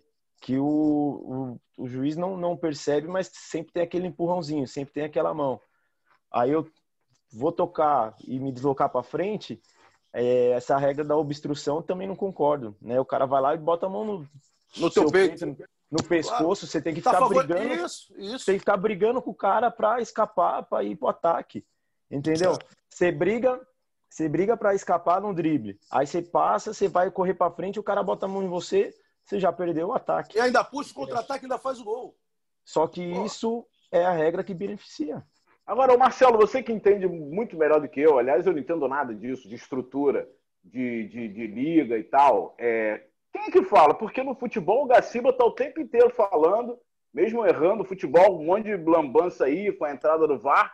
O, o Gaciba, que já foi nosso companheiro, está sempre falando, está sempre botando a cara, tentando melhorar. Quem é o cara do futsal para explicar isso para gente, para dizer o que está acontecendo? Porque é foi vergonhosa. A, a, a arbitragem, repito aqui, foi vergonhosa a arbitragem desse ano. Eu nunca vi nesse nível. É. De atrapalhar é. o jogo. Porque está atrapalhando a, o jogo. A Liga não tem um departamento de árbitros, Nandão. O departamento de árbitros é da CBFS. Então, o diretor de arbitragem da CBFS, que é o, Paraguaçu, um cara sempre muito solícito com a gente, uma pessoa muito bacana, ele é o cara que pode responder para a gente sobre isso. E se ele aceitar o convite puder vir aqui para falar conosco, é, eu vou tentar na, no início do ano, é até legal isso, a gente trazê-lo no, no, primeiro programa. A gente não vai ter assunto, talvez só transferência de jogadores, etc, etc. E seria muito legal a gente trazer um diretor de árbitro da federação, ou até o Pomeroy, que já foi diretor, para explicar regra, para explicar conduta, para explicar é, um critério. O melhor seria o, Paragu o Paraguaçu, porque passou da hora da gente ter critério nas, nas das interpretações dos lances. Não é você que tem que interpretar. Os não. árbitros todos têm que interpretar da mesma maneira para que a gente uhum. possa ter a mesma leitura. Não, eu acho que o Paraguaçu, quando vier aqui, ele não tem que. Eh, na minha opinião, você que é o, é o apresentador do programa e vai pautar, mas eu acho que a pauta não tem nem que ser apresentar a regra para a gente, não. Tem que falar o que será feito para que não aconteça o que aconteceu ano que vem com a arbitragem o que será cobrado do, dos árbitros, o que, o que aconteceu o que vai, o que vai evoluir, o, como vai ser a reciclagem, porque foi muito feio, foi muito feio o que aconteceu. É, foi o que o Danilo falou, os árbitros estão aparecendo mais do que os jogadores. E isso, quando acontece, é por conta de erros, por conta de, resultado, de, de, de performance ruins. Então, o, se o Paraguaçu vier aqui, tomara que venha, acredito que, que venha, é, para dizer o que será feito para a evolução da arbitragem do futsal do Brasil, porque não pode acontecer o que aconteceu esse ano. Não estou dizendo em maldade, não estou dizendo em, em, em, beneficiar fulano, ciclano, e sim falta de preparo para comandar, porque o negócio ficou muito grande, gente. O futsal ficou muito grande. O futsal, final do ideia. futsal para o Brasil. Uhum. A, a, o primeiro jogo da final, é, a gente entregou a audiência para o futebol que veio na sequência com, com audiência de futebol. O, a, o Sport TV subiu, claro, porque era um clássico, era Fluminense Vasco, mas a audiência lá em cima. Quando a gente, a gente de televisão, vocês não conhecem muito os bastidores, quando entrega bem para um outro evento, é festa na redação, é alegria. Então, o futsal não foi botado. Muita gente falou: ah, pô, vocês botaram o jogo do Corinthians na hora do jogo, na hora do jogo do, do Corinthians de futebol. Aquilo ali é tudo pensado. E a gente sabia é. do potencial da final para entregar grande para outro jogo que vinha na sequência. O negócio está muito grande, tem muita gente vendo para ter erros de, dessa maneira, para ter erros grosseiros, como aconteceram na final desse ano. E tem, tinha gente que, se a gente fosse colocar o jogo às 11 da manhã, ia ser no Sport TV 3 ou uma da tarde. E a gente estava no, no, no, principal canal com uma audiência extraordinária. Então, as pessoas não entendem muito, é tudo pensado ali mesmo. Ô, ô Dandan, fala um pouco sobre a Liga esse ano. Fala um pouco, ou, ou você acha que já falando da arbitragem, você tem mais alguma coisa a acrescentar nisso? Não, assim, foi a Liga da você. Você é um cara que fala muito isso. Foi a Liga da Superação, porque né, a gente vive um momento aí sem precedentes. Eu acho que é, os dirigentes da Liga é, fizeram realmente um esforço para botar tudo em campo. É, tivemos aí, em determinados momentos, determinados momentos, alguns jogadores fora por conta por conta de, de, pandemia, né, contaminados. Tivemos a morte do Fernando Cabral, que a gente tem que lembrar dele sempre com muito carinho. Não dá para afirmar se ele pegou na quadra e nem se foi na liga, né, porque ele estava jogando também outras ligas. Então não dá para afirmar isso. Ele pode ter sido contaminado na padaria ou sei lá alguém levou para casa dele. Não dá para afirmar. Então eu acho que na medida do possível tecnicamente a liga foi legal. Eu quando quando quando falaram ah, a liga vai voltar e não vai ter torcida, eu imaginava eu imaginava uma liga chata, uma liga sem emoção, uma liga porque às vezes a gente faz jogo de futsal com torcida pequena, né, com um ginásio vazio, é chato. Mas aí normalmente o ginásio está vazio porque só tem baranga em quadra e ninguém vai lá ver. Aí realmente é chato porque o jogo é ruim e não tem torcida. Mas quando as grandes equipes entram em quadra, mesmo sem torcida, vemos aí jogos emocionantes, jogos incríveis. Então, na medida do possível, com todo o quadro que a gente vive hoje, dá para dizer que a Liga, sim, foi um sucesso esse ano, separando completamente a arbitragem, que foi uma tragédia. Mas, assim, por tudo que aconteceu, por tudo que, que, que a gente está vivendo. Eu acho que a gente teve muito mais lado positivo do que negativo nessa liga. Parabéns aí aos envolvidos e vamos embora. Eu acho que a liga do ano que vem, se bobear no ritmo que a gente está, será ainda, pelo menos no início, sem público. Ah, eu também acho, eu também acho, pelo menos no início, né? Até todo mundo se vacinar, até todo mundo tá tranquilo. Eu acho que vai ser por aí também. Crepa, quer falar um pouco sobre a Liga desse ano para a gente emendar na partida final? Sim, é, queria parabenizar a Liga pelo tudo que vocês já falaram, pela forma como foi feita, a superação, conseguir fazer uma liga boa, emocionante, com jogos de alto nível. Os clubes também, né, pelo terem conseguido passar por esse momento. E acho que foi, foi uma liga bem, dentro das possibilidades, foi uma liga bem legal, grandes clubes chegando. Enfim, dentro de quadra, eu acho que foi muito bom mas eu queria só completar tudo que vocês falaram e dar minha opinião sobre a arbitragem. Eu acho que isso não interfere, não diminui em nada o título do Sorocaba e seria um absurdo a gente diminuir o título de um time que foi campeão invicto em, sei lá, 30 jogos, não lembro quantos foram agora de cabeça, a arbitragem. Então, o Sorocaba não tem nada a ver com isso, foi um mérito total, uma campanha sensacional e o título é completamente merecido mas a arbitragem, na minha opinião, foi uma vergonha. É, a gente, obviamente, não viu todos os jogos da liga, mas teve problemas na primeira fase, problemas na reta final, problema, muitos problemas nos jogos decisivos. Acho que até que a primeira partida foi uma arbitragem bem justa, bem sem problemas, mas o que aconteceu no segundo jogo, eu acho que foi um absurdo, assim, a maneira, a falta de critério, é, o lance que, o, que deu a expulsão do Johnny no primeiro jogo por ser uma falta fora da área, não foi dada a falta do Nenê dentro da área, que seria pênalti para Sorocaba. A sexta falta para o Corinthians, acho que é o lance do Batalha, que ele toma um rapa que é impressionante na cara do juiz e ele não dá absolutamente nada. Vários lances. Ah, ele vários. deu sim, acho... ele, ele, deu falta do Batalha. Ele deu falta do Batalha. É, teve o lance do que o Danilo falou da expulsão do Murilo, a expulsão totalmente justa, mas a crítica é porque teria sido uma falta do Danilo no Murilo. É, e assim, vários lances, vários. Os lances do Joinville e Corinthians a favor do Corinthians, a favor do Joinville. Enfim, uma vergonha completa. A arbitragem da Liga Nacional, e aí é aquilo que a gente já falou. Não, eu acho que não é culpa só dos árbitros, porque acho que falta um, uma preparação, um profissionalismo. Eles são amadores, e aí como que você vai cobrar desses caras? mas também a culpa deles pela falta de critério em vários lances, como esses que o Danilo citou, você não sabe quando é falta, quando não é falta.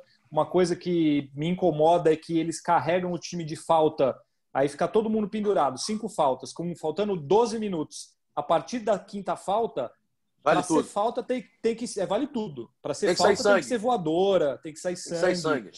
É, que foi o caso do que aconteceu com o, nesse lance do Batalha. Então, falta critério. É, as coisas são marcadas para um lado, não são para o outro. Num jogo é de um jeito, outro jogo é de outro. Acho que o jogador fica enlouquecido com isso, porque ele não sabe o que ele pode fazer aqui, o que ele não pode fazer aqui. Aí você assiste um campeonato de outro país, é um negócio completamente diferente. Os caras vão jogar pela seleção, é outro mundo. Uhum. Então, eu acho que a, a, a arbitragem foi o ponto negativo porque foi ela que provocou tudo o que aconteceu. Acho que os jogadores do Corinthians também não tinham que ir para cima da arbitragem depois, tentar ir para cima. O Jackson tacou tênis no, no juiz, mas o que obviamente jamais justifica o que fez o, o policial lá. Mas enfim, é o lado bom tudo que aconteceu dentro de quadra, jogos bons, bons times, é, muita coisa legal. Mas a parte da arbitragem para mim foi inacreditável que acontecer, acontecer isso numa final em todos os aspectos é um absurdo, é lamentável e eu realmente lamento porque, é, querendo ou não, acabou ficando marcado porque a cena depois do jogo era bizarra. Todo mundo, é, entrega do troféu, Aí o coitado do repórter estava lá na quadra, ele não conseguia entregar ninguém, porque estava é, entrevistar ninguém, porque estava todo mundo fora do ginásio tentando se recuperar de um gás de pimenta na cara. E aí fica uma imagem o, péssima. E pode deixar o Jackson cego, inclusive. Não, e um é, cinegrafista nosso um teve que ser atendido. Um cinegrafista um nosso, talvez o Crepaldi saiba. Um, um absurdo que aconteceu, assim, joga completamente contra a imagem do futsal e tinha muita gente assistindo é, lamentável, completamente lamentável, mas vamos valorizar as coisas boas, que foi aquilo que aconteceu dentro de quadra, o título do Sorocaba completamente incontestável e que o ano que vem esses problemas, principalmente da arbitragem, sejam resolvidos, porque realmente ficou um negócio muito feio. É, o que mais me incomoda na arbitragem é a falta desse critério mesmo. Eu acho que nós temos bons árbitros, de verdade, temos alguns bons árbitros, sim, mas às vezes eles têm que é, assumir o erro do companheiro. É uma coisa de, de, de, de corporativismo, né? É, o cara, porra, ele sabe que não foi, mas ele vai junto com o cara porque é, numa final tu não pode tirar a moral do, do ar. É muito difícil também. Então a gente sabe que há bons hábitos que conseguem estabelecer, estabelecer sempre os mesmos critérios. Eu não gosto de generalizar. Agora, quem tem que definir a linha de conduta de todos os hábitos é quem está em cima. É o Paraguaçu, ele tem que chegar para todos os hábitos agora no início do ano e estabelecer todos os critérios. E isso tem que ser passado para todas as equipes. Inclusive fazer regime. Uma... Também, também. Ah. Também. Tem que ter uma condição física especial. E esses, esses, esses árbitros, eles têm os testes físicos né, que têm que ser realizados Pô, até a gente passa então nesse teste aí, pô. A gente passa. eu, eu, eu, passo tranquilo, eu passo tranquilo. Não, e outra coisa que eu queria falar, até para falar. Você falou que tem árbitros bons. Imagina, Muito se o cara é bom, se o cara, se o cara é bom com essa estrutura, imagina se ele for preparado, se ele for orientado, claro, se ele tiver uma, claro, claro. uma parada ali. Vai ser melhor ainda do que ele é. A é. linha, a linha é, é, é, e tem outros árbitros e até árbitras, né? É, juízas que têm uma qualidade excelente que não são é, colocadas para apitar jogos importantes. E não é só critério... isso, não, Marcelo. É, é, trabalhar também comportamento de jogador. Porque joga... tem também, muito jogador também. que quer tomar o apito do juiz. Isso atrapalha o cara. O cara já tem um monte de problema. É, Ainda é, vai é, ter jogador na orelha dele. Exato, exato. É pensar no produto. Você não quando acontece isso na NBA, quando acontece isso numa numa liga, o jogador é suspenso um tempão. Aí depois vem chorar na internet, ah, porque não pode. Não é assim, meu amigo é, é uma regra de conduta, é um produto. A gente tá, as pessoas não entendem que ali elas estão representando a família, a cidade, o patrocinador é, e uma estrutura de uma modalidade inteira. Foi a primeira coisa que eu falei no programa hoje. Quando tem uma ação maravilhosa como foi o, o, o Fred, né? E, e, e o, o, o reality show, é bom para todo mundo. Não é só para o patrocinador. É melhor para o patrocinador que, que conduziu aquilo. Mas quando tem um gás de pimenta, é ruim para todo mundo. Porque o que, que estampa as manchetes no dia seguinte é a marca futsal. Ou para o lado positivo ou para o lado negativo. Nós todos somos responsáveis por um produto melhor. E nós todos temos que entender isso. Todos somos uma engrenagem nisso. Né? Então é o atleta, é o árbitro, sou eu, é você, é o Dilácio, é, é, é o Crepaldi, é o Danilo. E é o cara que sai na porrada e é o cara que que faz reality show. Todo mundo tem que estar na mesma, na mesma vibe. Aí tudo se, que tudo se resolva dentro, dentro das quadras. É, esse é o pensamento. E isso precisa ser entendido por todo mundo. Acabou a era do, do sou mais forte, sou melhor, sou não sei o quê, sou mais malandro. Não pode ter isso mais. E o árbitro tem que ter o mesmo critério em todas as ações. Primeiro, valorizar qualidade. Estão valorizando mais a falta de qualidade do que a qualidade mão no peito, empurra daqui, o cara tenta correr, não consegue. É, empurra o pivô, e aí toma o giro, não sabe por quê, porque está desequilibrado. O cara está empurrando, o cara está saindo pelo lado. Então, até tecnicamente é burrice. Se você, você apoiar é uma coisa, você empurrar, você está perdendo, você está perdendo equilíbrio. O princípio do judô é básico. Básico. Se você empurrar, alguém te puxa. O cara sai e perde o equilíbrio. Pô, então, é até burrice, biomecanicamente, o cara fazer uma, uma atitude dessa. A quantidade de giro que eu vi do Éder Lima em cima de quem empurrou foi absurda, do Igor, de todo mundo. O charuto está deitando nisso. Os caras estão empurrando ele, estão perdendo equilíbrio e está saindo na cara do gol. Então, até, até é, de forma técnica, os treinadores estão errados em, em permitir isso, em pedir isso. Não é assim que se marca. Os principais fixos do Brasil, em todos os tempos, não faziam isso. Então, a gente está errado em uma série de coisas. E todo mundo tem que melhorar nisso. A arbitragem precisa melhorar e ter critério. Se não tiver critério, a gente vai ficar aqui 500 anos falando e ano que vem a gente vai voltar e vai continuar falando as mesmas coisas. É, falando da final, bem rapidinho, um de cada vez. É, é, vou deixar o Danilo Baron por último. Dilácio, por que, que o Corinthians perdeu? Por que, que Sorocaba venceu? Mesma pergunta para o Fabrício, para o Dandan e para o Danilo. Acho que o Sorocaba é, fez uma atuação perfeita aí nesse, nesse segundo jogo, né? taticamente. O time foi muito bem, foi muito aplicado, foi muito objetivo, usou bem o fator casa. Né? A primeira partida foi equilibrada, né? o placar traduziu bem o que foi o, o primeiro jogo. Acho que até os times no segundo tempo ali é, ficaram um pouco mais cautelosos, né? procurando se expor menos, porque quem saísse derrotado ali sairia com uma desvantagem muito grande. E acho que o Sorocaba foi, foi perfeito na, na, atuação de domingo. Né? Ele neutralizou bem o Corinthians. O Corinthians criava chances, mas não eram chances tão reais assim. Nas vezes que o Corinthians chegou é, com perigo ao, ao, gol do Sorocaba, o Lucas Oliveira estava muito bem. Acho que o cara, o Lucas substituiu o Johnny muito bem. Inclusive, o Lucas começou a temporada como titular, ele já estava bem. O Sorocaba quis investir no, no, goleiro experiente, né? O Johnny, que é um cara livre de seleção, mas o Lucas Oliveira é um bom goleiro. E tem a, a questão também do, do, Ricardinho, né? O Ricardinho aproveitou bem o emocional, como o Danilo falou aí na é, numa pergunta minha anterior, né? O, o Ricardinho ele motivou muito o time com a derrota do ano passado, né? Aprendeu muito com, a, com aquele erro lá com aquela, com aquela derrota fatídica né, na final para o Pato, né, aquele placar dilatado, aquele 6 a 0 acho que o Sorocaba soube muito bem superar essa fase, tirou isso de letra e levou a liga com todo o mérito. E vale destacar também a atuação individual do Rodrigo, né? O Rodrigo, cara, fez uma liga excelente, né? Acho que ele ao lado do Davis foram os dois craques da liga. O Rodrigo levou o prêmio, né? O Davis acabou não não entrando nessa seleção, talvez ele ele pudesse concorrer a esse prêmio. Acho que seria pau a pau aí essa, essa, essa disputa entre ele e o Davis. O Rodrigo foi muito bem nessa final, liderou o Sorocaba, né? Foi o legítimo capitão aí da, da conquista e acho que é uma conquista muito merecida, né? E que vai ser sempre lembrada por ter sido o primeiro campeão invicto.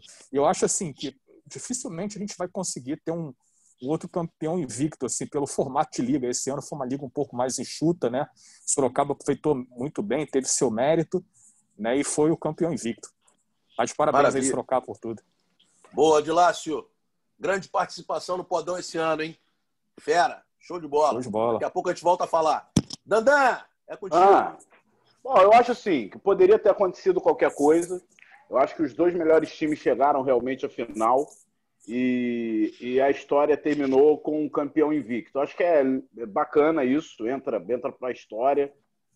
Vai entrar para a história por ter sido uma liga no meio de uma pandemia mas entra mais ainda para a história por ter sido através, é, vai entrar para a história através de um título invicto do Sorocaba.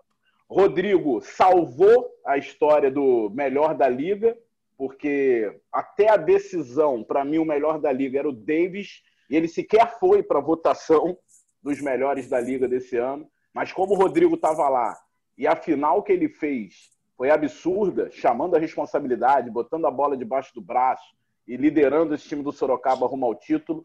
Eu acho que o Rodrigo foi, sem dúvida alguma, o melhor jogador da liga esse ano. Que por um lado me preocupa. E aí, se você me permite, Marcelo, eu queria saber do Danilo uma coisa. Posso perguntar uma coisa para o Danilo? Vai, vai, vai. Mais uma liga, os veteranos, os veteranos tomam conta. A gente tem o Rodrigo como o melhor jogador da liga, o Davis como o segundo melhor jogador da liga, na minha opinião, e os veteranos tomando conta.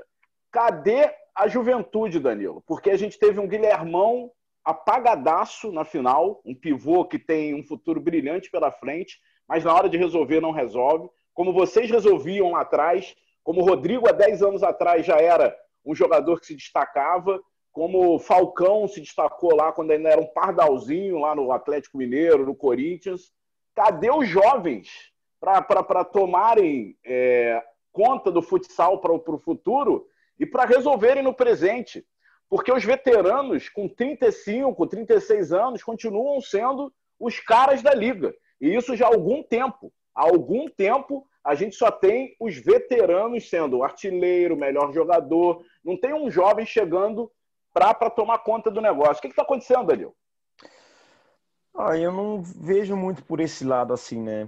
Falando dos veteranos, acho que é, você vê pelos anos, né? Como você falou, o Rodrigo, 10 anos é o, é o mesmo. Ele tem o mesmo rendimento, né? Sempre na seleção, sempre brigando por artilharia, né? Sempre brigando pelo, pelos destaques, né? Mas eu acho que vem muita gente nova boa por aí, né? O Sorocaba foi campeão com oito meninos que subiram do juvenil né? O Corinthians é um dos times que mais revelam jogadores, né? O Corinthians revelou o Neguinho, o Alex, o Rafinha, né? O, o, o Douglas, né? Que esteja num bom lugar, que era um menino fenomenal. O Corinthians revelou muita gente. Acho que o, o Guilhermão talvez não foi tão bem ou ou teve o rendimento esperado na final, mas é o primeiro ano dele de, de adulto, né? E ele já chegou na final e ele já foi indicado ao ao melhor pivô, né? Eu acho que o, ele tem uma é uma promessa muito grande pro, pro, pro futsal brasileiro, Guilhermão. E eu acho que existem mais é, atletas, né, no, nas outras equipes, mais novos atletas. Mas se me permite também, eu acho que poderia mudar um pouco também a, a votação. Eu acho que essa votação poderia ser por mais gente especializada dentro do futsal. É, poderia ser depois da final, depois da semifinal, né? Os você separar os, os candidatos depois da final, que você tem o, o jogo completo, você tem o campeonato completo, você vê quem decidiu. Às vezes o cara não faz uma boa primeira fase, mas chega nos playoffs, o cara arrebenta e, e o cara não, não foi indicado como o Davis, entendeu? O Davis fez três gols na semifinal. Talvez é. se, se os candidatos fossem separados depois da semifinal, o Davis, acho que provavelmente ele estaria dentro dos candidatos, entendeu? Então... Aliás, só para não ser injusto também, Danilo, porque eu acho que ele ainda é um jovem, apesar de ser garotinho, mas já ainda Leandro é Lino, um né? jovem. Leandro Lino. Jogou muito na final, falar. hein? Isso que eu falar. final. O Lino, que maturidade, que... que maturidade. O Lino, desde eu acho que ele é o jogador mais completo do futsal brasileiro, né? Acho que isso é quase que unânime. E o Lino, desde que subiu no para a categoria adulta, ele é indicado o melhor atleta sempre. Né? O melhor ala destra, ele está sempre na briga. Eu ele só ele não é tem... mais completo, Danilo, porque eu acho que falta um trabalho extra-quadra no Lino. Porque há muito tempo a gente notou que o Lino era a melhor revelação do futsal brasileiro nos últimos anos. Era o jogador que poderia realmente pegar a vaga dos grandes, Falcão parando, daqui uns anos Rodrigo parando, você parando. Ele poderia tomar isso Botar isso ele. Só que faltou Está faltando, mas está para corrigir. Isso aí não é um problema irreversível. Um trabalho extra-quadra. Porra, o Lino já recusou participar de jogo dos craques, de, de, de, de, de uma transmissão que, pô, todo mundo quer participar, que, é uma, que era uma grande festa do futsal, ele já não quis ir. Eu não sei, na época, a informação que foi passada de que ele não podia jogar, mas dois dias depois estava na quadra. Quer dizer, acho que falta um trabalho, porque não é só bola, cara. Não é só botar uhum. a bola na rede. Para você se tornar um grande ídolo, como o Falcão é, como vocês são, tem que ter um trabalho fora de quadro, tem que ser exemplo fora de uhum. quadro, uhum. tem que ter ações para isso. Porque não adianta ser só dentro das quatro linhas, só nos 40 minutos. Tem que ter mais. Então, e a gente cobra, para a gente faz falta um ídolo, porque o ídolo dá mais audiência do que o time. Se vocês não sabem disso, vocês estão sabendo agora. O cara para para ver um jogador, mas não para para ver determinado time. Agora, se Sim, tiver um cara que a, que a imprensa tá, tá dando moral, que o cara sabe se expressar bem e tal, tem uma preocupação do extra-quadra, o ídolo é isso. Então, o cara para para ver esse cara, independentemente do time que ele joga. Então, eu acho que o hino, você falou que o hino é completo. Dentro de quadra pode ser, mas no entorno ainda falta um pouco e eu torço muito para ele consiga é, se tornar esse grande ídolo que o futsal tanto precisa, até para a gente renovar a geração de torcedores. Concordo plenamente isso... com o Dandan. Rapidinho, Danilo. Eu concordo plenamente com o que o Dandan falou. É, mas eu gostei demais da última entrevista dele. Finalzinho, no final ele foi entrevistado, ele falou bem, ele falou tranquilo, falou com um uhum. semblante bom. Ele já está me mostrando um cara mais maduro, Falei é, com o Rodrigo. Eu falei, não é irreversível é, é, e ainda isso. dá tempo. Eu acho, eu acho que esse trabalho vem sendo feito e esse cara vai começar a entender isso. Ele precisa entender o protagonista que ele é. Sabe quem entende muito bem isso? O Leozinho. O Leozinho já está preocupado com isso. Eu acho que é um processo de amadurecimento né, deles. Os meninos come... eles começaram, falo meninos, né? Eles começaram a ser protagonista muito cedo, né? O Lino é, o é Lino fácil. Era, Também não é fácil. O, Lino foi o melhor jogador da liga de 2006 que o Corinthians foi campeão. E ele era 2016. primeiro ano de adulto, né? E o, o Leozinho é a mesma coisa. O Leozinho é 2016, né? 2016, eu falei. É. O, o Leozinho é o melhor ala esquerda por duas ligas seguidas e ele tem dois anos de adulto. Né? Então, eu acho que é um processo de evolução normal do, do atleta junto com seleção, né, junto com, com os títulos, eu acho que tem tudo para ser os, os, caras aí para frente da, da seleção, os ídolos, né, vamos dizer assim. Bacana, bacana. É, e o Marcelo também tem vai, isso, vai, né? Vai. Também tem isso. Desculpa falando muito, falar de futsal, não, vai embora, vai embora, três horas aqui falando. Porque assim, a gente cobra muito, e eu cobro muito. O jogador deve me achar um chato, de vez em quando deve gostar que eu dou uma moral, mas no, no todo deve me achar chato. Mas eu, é tudo ah. por bem do futsal. É, assim, eu, eu, cobro deles, mas assim, talvez eles sejam realmente o que não tenham, os jogadores que não tenham tem, é, a menor parcela de culpa seja realmente do, do, do, dos jogadores. Que, por exemplo, como que um cara vai ser ídolo se não tem a, a, seleção brasileira? Como é que o Leandro Lino vai brilhar com a camisa amarela e chamar a atenção de um garoto se a seleção brasileira não joga? É, realmente, tem, tem, tem, tem, tem o lado do jogador que talvez tenha que buscar um pouquinho mais isso, mas uhum. em contrapartida ele encontra barreira nessa situação lamentável que vive o futsal no cenário é, de seleção, né, da CBFS. Então, às vezes a culpa a gente cobra, mas analisando pra... de uma maneira assim, de repente a culpa nem é só do jogador, não. Notícia aí, né? Eu até escrevi outro dia no nosso grupo. É, o futsal permanece na CBFS. A CBF queria não pagar é, os, as dívidas da CBFS. Isso não, por isso não houve o um acordo e o futsal segue na CBFS pelo menos até 2022, o início de 2022 ali. Depois a gente vai ver, eles devem se reunir novamente para tentar alguma coisa, mas por enquanto é essa notícia que a gente tem. Então, a situação é a seguinte, galera, falando aqui o português bem claro. A galera vai continuar jogando pela seleção brasileira no ano de Mundial por amor. Só vai jogar por amor. Porque não tem dinheiro, os caras não recebem, tem o Mundial da Lituânia, não sei nem como vai ser essa preparação torço para que seja tudo bem, mas o cenário hoje, dia 23 de dezembro, é o pior possível. É isso. Vamos, vamos. É, Crepa, tua vez. Olha, eu achei que foram dois jogos muito disputados na final. O segundo jogo, Sorocaba, foi bem melhor.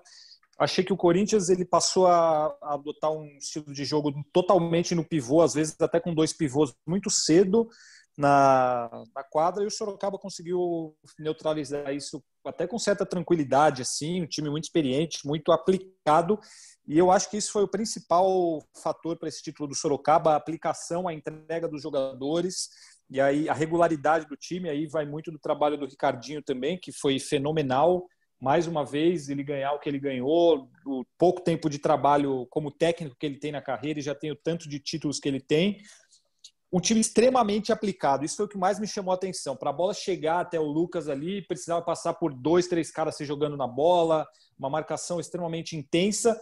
E aí tem um, um dado que acho que mostra muito isso: é que o Sorocaba levou oito gols em oito jogos no mata-mata, o que para o futsal é uma média excepcional. E nos últimos quatro jogos, né, dois da semi, dois da final, levou dois gols só.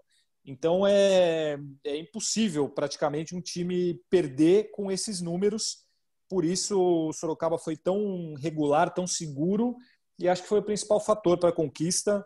Conseguiu neutralizar o Corinthians é, tranquilamente, assim entre aspas, né? Mas sem sofrer tanto, conseguiu se aplicar e foi um título completamente irretocável, incontestável, campeão invicto mas eu acho que esse fator da aplicação e da regularidade, para mim, isso, esses fatores fizeram o Sorocaba é, ganhar esse segundo jogo com uma diferença boa de gols e as boas defesas do Lucas lá atrás também quando a bola passava. Mas acho que isso aí foi fundamental para esse merecido título do Sorocaba. Legal. Falando do Lucas, cara, como é a vida, né? Ano passado foi muito criticado né, por, por alguns lances que aconteceram na partida é, contra o Pato, uhum. né, alguns gols ele poderia ter evitado, aquela coisa, e o cara, na final, calha do goleiro titular, o Johnny, né, que é bicampeão, goleiraço, enfim, goleiro muito experiente, já era tricampeão, foi campeão pelo Santos, bicampeão pelo Pato, e agora consegue seu quarto título também. Acaba acontecendo aquele, aquela infelicidade dele colocar a mão na bola, ser expulso, sobra para o Lucas é, a final, né, o último jogo, ele sem um ritmo adequado de competição, porque não é fácil entrar numa final, e, mas mostra também a preparação que ele teve ao longo é, de todo o ano, e ele foi lá e deu conta do recado. Fez uma partida extraordinária e se sagrou campeão. Isso é muito legal. Essas histórias são, são legais e é, para a gente isso é muito bacana para o Dilácio, para o Fabrício, para o Dandan também, né? No caso, que estão sempre buscando histórias para contar. É isso que a gente faz no jogo. O, o, o jogo, né? o evento para a gente é um enredo que é narrado, né? contado, é uma história que é contada pelo narrador e que tem os coadjuvantes ali para ajudarem no contexto da história. Né? O enredo Não, é contado dessa maneira às vezes a história é linkada com um espaço grande de tempo. E aí, é, eu agradeço muito a Deus. Não, não, digo até do Ricardinho, do Neto também. Sim. A do Ricardinho. É, e aí, quando a gente se prepara para uma transmissão, a gente também pede ajuda para o Deus que a gente acredita, enfim, para ter boa energia né, numa transmissão e acaba sendo feliz. E aí os companheiros também ajudam, a sensibilidade de toda uma equipe. Quando fecha ali no Ricardinho, nos segundos finais, e aí uh, eu consegui linkar com a história do ano anterior, em que ele pediu tempo e o time levando um sacode do Pato Futsal. E ele foi muito grande ao falar: vamos na bola, nada de violência. Não sei, as palavras certamente não foram essas, mas foram nesse sentido. Não vamos apelar, vamos continuar jogando o nosso futsal. Foi de uma grandeza absurda o Ricardinho. E aí, um ano depois, aparece o mesmo ator, né, o mesmo personagem do jogo, numa situação oposta e sendo grande da mesma maneira. E eu fiquei muito feliz, aí é um, momento meu de uma final. Eu fiquei muito satisfeito quando o Ricardinho, depois do jogo, me manda uma mensagem agradecendo e dizendo que foi muito emocionante que ele viu, porque ele também teve perdas importantes nessa pandemia.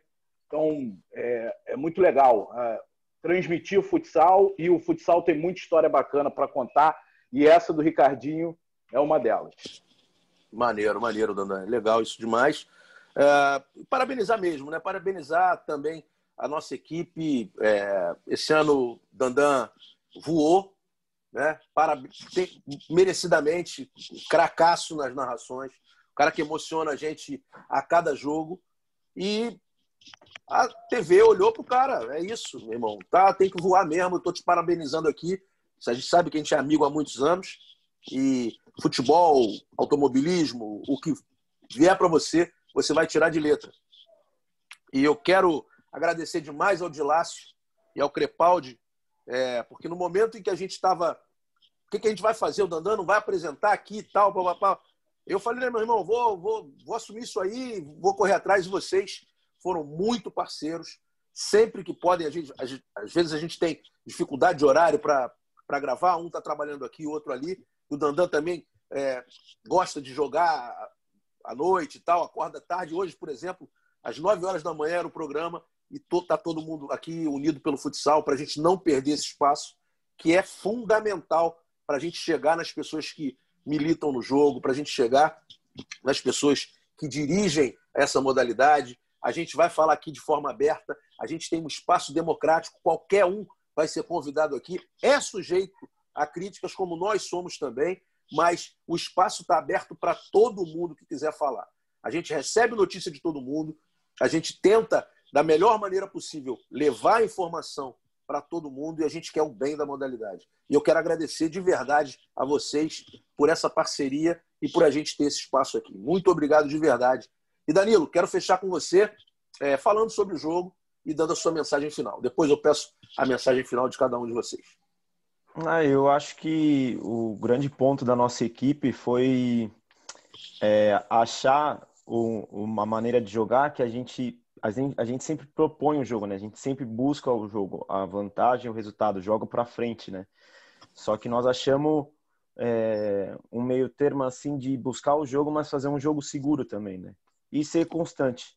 Que eu, eu acho que o que faltou ano passado para nós foi ser constante. Nós o ano passado a gente oscilava muito dentro dos jogos e esse ano não. Esse ano eu achei que é, a garotada que subiu aí subiu arrebentando. Eles têm é, um futuro eu acho brilhante, né?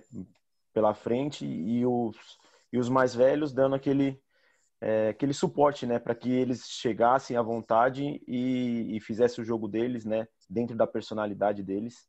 E eu acho que esse foi o nosso grande ponto dentro da equipe, que foi o equilíbrio. Equilíbrio entre nós, mesmo no dia a dia, e equilíbrio entre as nossas atuações dentro, dentro dos jogos, né? E acho que foi isso que nós demonstramos na liga toda, por isso que essa, por isso essa campanha invicta, né? Por isso essa campanha sem derrotas e, e, e o jogo na final, né? Acho que foram dois jogos super equilibrados da nossa equipe e num nível nível muito bom de jogo. Maravilha. Dilácio, suas considerações finais. Mais uma vez, obrigado pelo ano, pela parceria. Valeu, Marcelo, valeu, Dandan, Crepaldi, todo mundo envolvido aí no, no futsal, jogadores, dirigentes, clubes. Acho que foi um ano bacana, né, que a gente conseguiu se reinventar em meio a tanta dificuldade, né? E o meu desejo nesse Natal é, é, é saúde, principalmente, né, para todo mundo. Acho que a maioria aqui tem, tem parentes em situação mais vulnerável, né? Pais, mães, avós, né? Que vocês continuem se cuidando, né? É, se cuidando, se, se prevenindo, né? Porque essa pandemia não acabou ainda, o, o, ano foi muito difícil, a gente vai ter um início de 2021 agora também nesse mesmo cenário, mas eu acredito que vai passar, né? Em breve a gente vai ter essa essa cura, essa vacina e 2021 a gente vai retomando a vida normal, né? E que seja um 2021 maravilhoso, né? Principalmente com o Mundial de Futsal ali no, no segundo semestre, né? Setembro, né? Que seja um 2021 muito melhor do que um 2020 para todo mundo, para toda a comunidade do futsal e para todo mundo. Valeu, galera.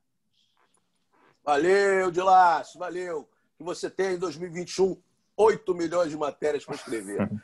Fabrício, Crepaldi, é, eu queria só reforçar as palavras do Dilácio, agradecer a vocês pela parceria nesse ano, parabenizar é, também pelo, pelo trabalho, narrações, nosso podcast aqui, que segue firme o ano que vem, estaremos juntos novamente.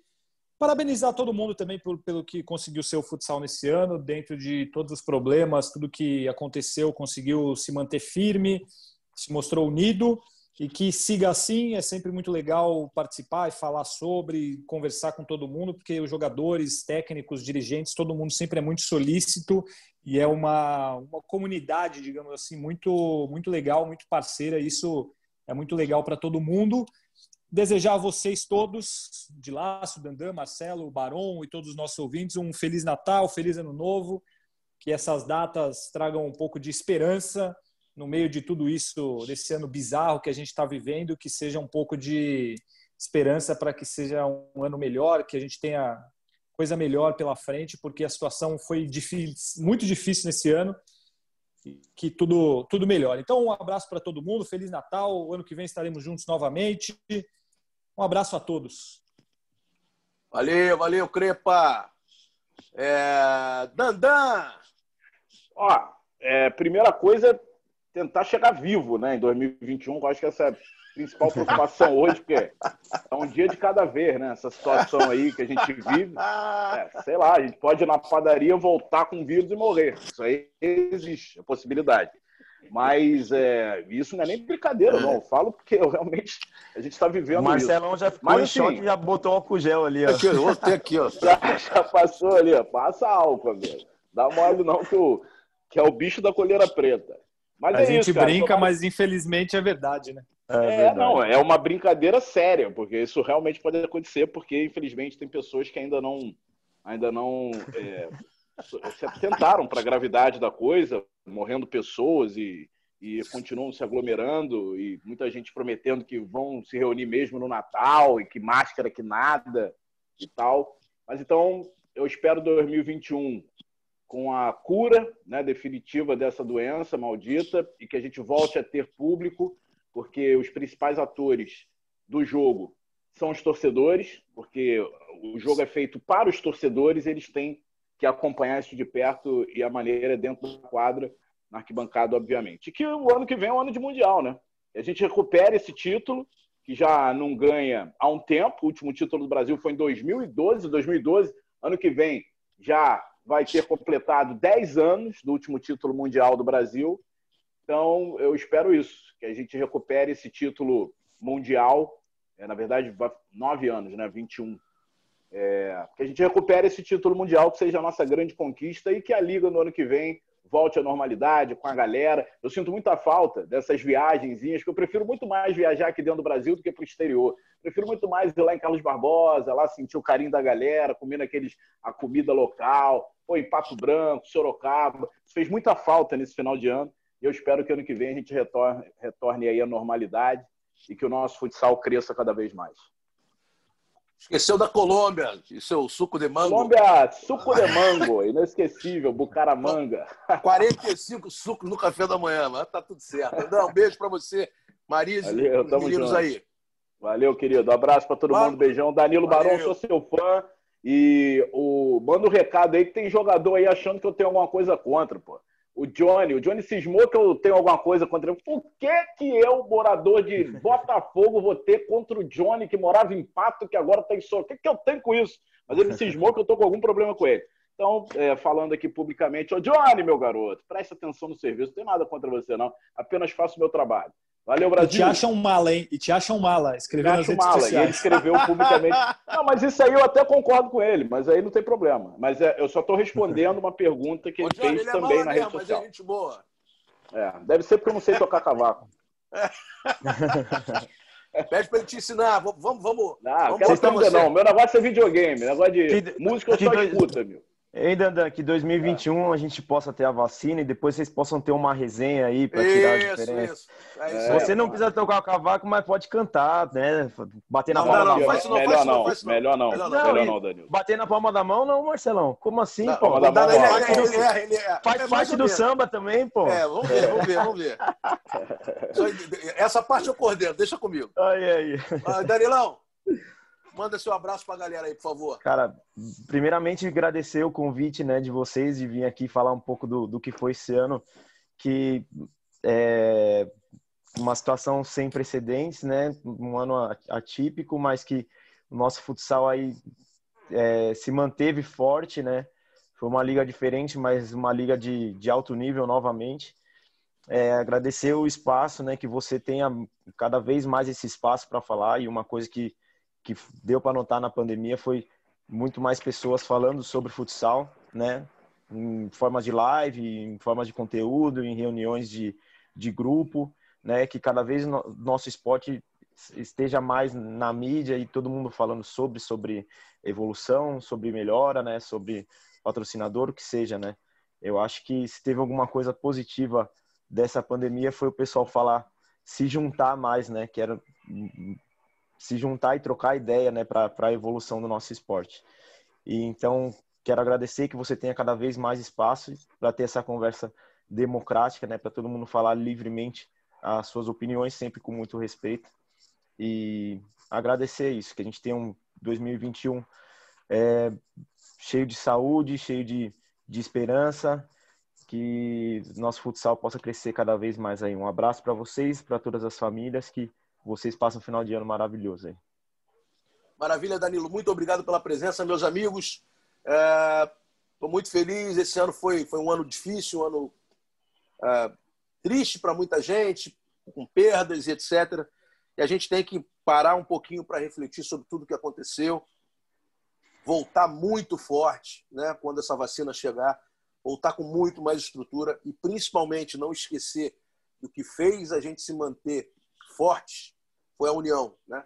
A união do pensamento, a modalidade cresceu muito com a união, o nosso trabalho interno cresceu muito com a união. Eu espero que todos vocês que estão nos ouvindo aí também pensem nessa palavra: união, união, união, união. O coletivo funciona, o coletivo funciona sempre quando as pessoas pensam para a mesma vertente. Então, eu espero que todo mundo tenha um ano maravilhoso, ano que vem, completamente diferente desse, é, e que a gente consiga todos os objetivos que a gente traçar, ou pelo menos quase todos, mas com muita saúde, com muita inteligência emocional, principalmente, para a gente combater tudo que vem por aí, porque esse ano não vai ser um ano tão simples como, como muita gente acha que vai ser. Então a gente vai ter que ter muita perseverança e resiliência, mas sem união a gente não vai conseguir nada. Um beijo para todo mundo. Alô, bateria! É futsal na veia e muito na veia em 2021 também. Tamo juntos. Valeu!